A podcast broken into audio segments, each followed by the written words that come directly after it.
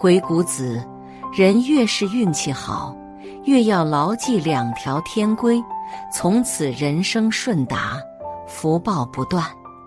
运气这个东西是说不清道不明的，相信的人觉得时来运转，万事都能逢凶化吉；也有人认为赶上不顺利的时候，喝凉水都塞牙。不过不管是谁，都希望自己能够得到好运的眷顾，能够发展的越来越好。我国古代著名的思想家鬼谷子就总结出了这样一条规律：运气越好的人，越应该铭记接下来的这两条规矩，这样才能够始终保持着好运气，福报不断。鬼谷子是何许人也？鬼谷子可以称得上是我国最早的一位谋善大师了。相传他的一生都隐居在山林里，未曾出山。不过他的名声却远扬天下，各路人士都慕名而来。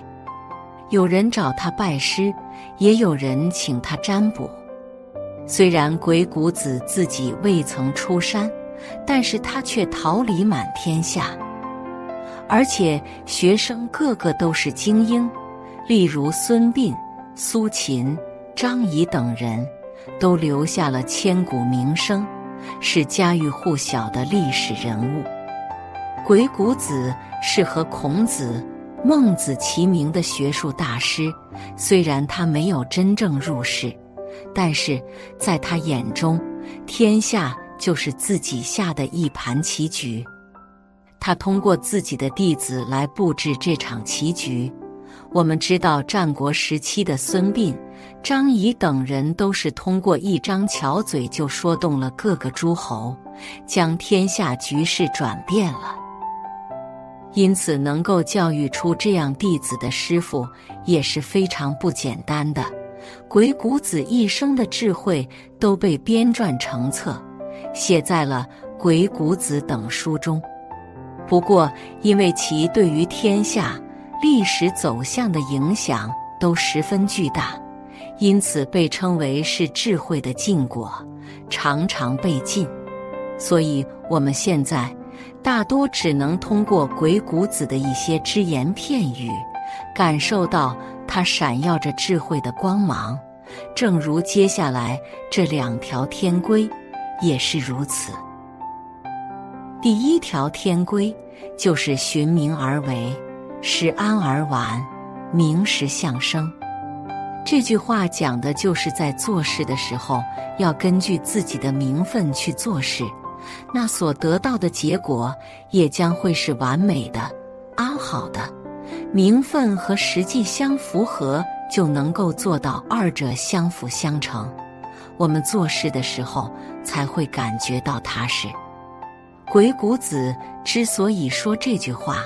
是因为当时的社会背景，在春秋战国时期，周天子虽然表面上称作是天下的皇帝，但实际上他手中并没有握有实际的权力，因此没有手下会真的听他的话，而他手底下所管理的各个诸侯，兵戎相见的时候，他也无计可施。所以说，此时有名无实的周天子，就像是一个被架空的权力的空壳一般，无法维持国家和社会的正常运转。也正因如此，鬼谷子才会写下这一条天规，来警示后人要做名副其实的事情，这样才能够实现名分与权力的相统一。总之。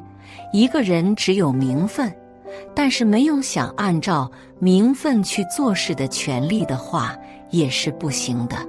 这时他手下的人就会作乱，而他只能无可奈何。那么名分与实际相符又是怎样的情况呢？这一点我们可以看看生擒鳌拜的康熙，就能够得知一二了。虽然康熙在登基的时候年岁还小，不能够服众，对于国家的权力掌控也不是非常得心应手。但是他所做的事却是一个皇帝该做的事，例如培训少年摔跤手。这样一来，他以四两拨千斤的方式将鳌拜擒住了。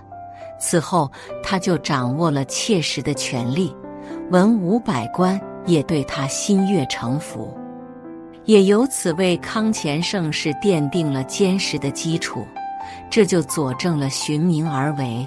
使安而完这一天规，与之相反的一个例子就是韩信。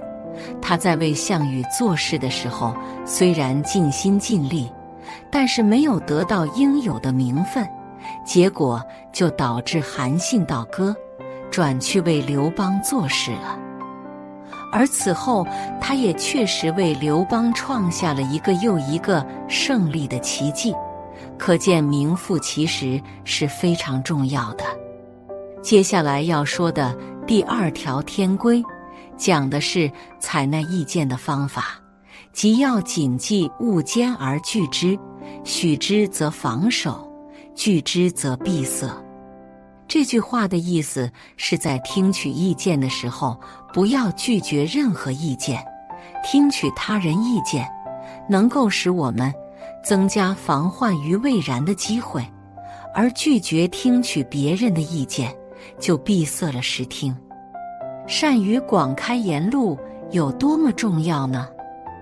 我们通过我国数代王朝的兴亡就可以得知了。例如，实现了贞观之治的李世民，就是广开言路，听取各位贤能之士的意见，才能够创建盛世。而此后的武则天不仅吸取了李世民这一优点，他还改革了科举制度，推行了殿试，让天下寒门学子都能够凭借真才实学，为江山社稷出一份力量。这也是为什么武则天统治的唐朝被人称作贞观遗风了。而拒绝听取别人意见的例子。我们可以看清朝，我国封建王朝的覆灭。清朝之所以灭亡，就是因为闭关锁国、盲目自大，在外人面前自居天朝上国，而对西方国家的发展视而不见。根据记载，在西方的使节来到中国的时候，清政府还认为他们是来讨饭的。因此，摆出一副高高在上的姿态，不愿与人交流，这就导致了我国在很长一段时间内没有跟上时代发展的脚步，从而在后来的战争才会一败涂地，最终导致了清政府的覆灭。这样的惨剧，我们确实该引以为戒，才能够不被时代的洪流裹挟。而屹立于世界民族之林，可见广开言路、打开视听是多么的重要了。尤其是一些当下运气比较好的人，更是要做到这一点，否则就会像狂妄自大的清政府一样，开始走下坡路了。总而言之，这样两条天规蕴含着看似简单。实际上很少有人能够做到的道理，特别是运气好的人，往往更容易忘乎所以，最终不得善终。通过上面的分析，可以看出，第一条天规是让我们做名副其实的事情，对我们自身的发展道路也有帮助；而第二条天规，指的就是我们注重自身发展的同时。也要注意汲取旁人的意见，虚心听取建议，才能够让自己发展道路走得更顺遂。